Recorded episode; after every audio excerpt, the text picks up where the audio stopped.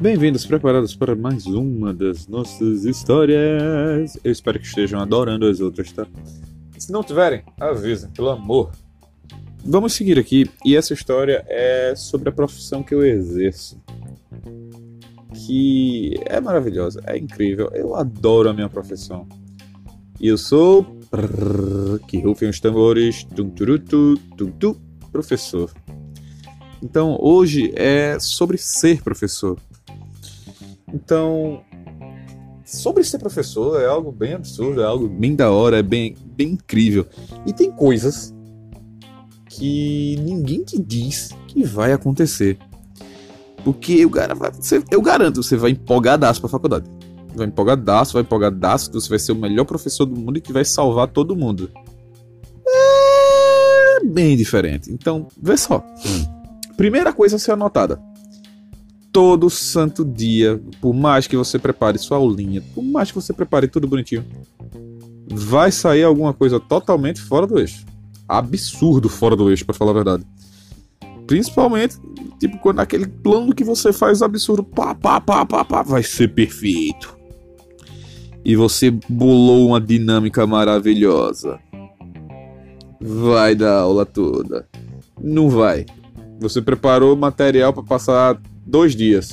Vai acabar em 20 minutos. Aí você vai colocar sua mãozinha na cabeça e vai ficar: Meu Deus, ajuda. Santo Paulo Freire da vida.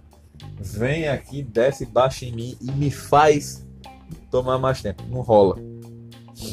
Sempre vai ter que rolar aquele improviso maroto. Aí quando você menos espera, você está conversando sobre a tia daquele aluno que viajou para fora do país e os outros estão prestando atenção nisso agora.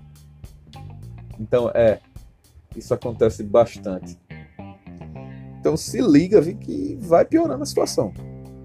Outra, todo professor sempre passou por isso. Ele passou uma semana de aula e ele já pensa: meu Deus, vão me expulsar, eu não vou conseguir chegar no final do ano. É. E ele bota a mão na cabeça e faz: Santo Deus, Santo Paulo Freire e Ayatollah, o que é que está acontecendo? O que é que eu estou fazendo aqui? Olha o buraco que eu me meti. Meu Deus, o que é que tá, o que é que eu vou fazer da vida? E começa a entrar em pânico. Aí vem aquela insegurança, aí você coloca a mão na cabeça, o cabelo começa a cair.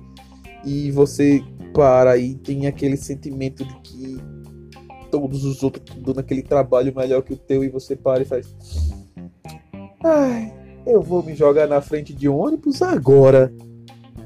É, isso acontece bastante, tá? E sempre vai acontecer com gente que começou agora e às vezes com pessoas muito experientes. Outro ponto interessante é uma coisa que eu quero que você leve para a vida, tá? Você vai ser um ponto de referência para algum desses cidadãozinhos, para alguma dessas criaturinhas abençoadas que você cuida. Sim, você vai ter aquele momento filosófico de falar muita besteira ou parafrasear alguma coisa, mas você vai servir de exemplo para muita gente. Acredite.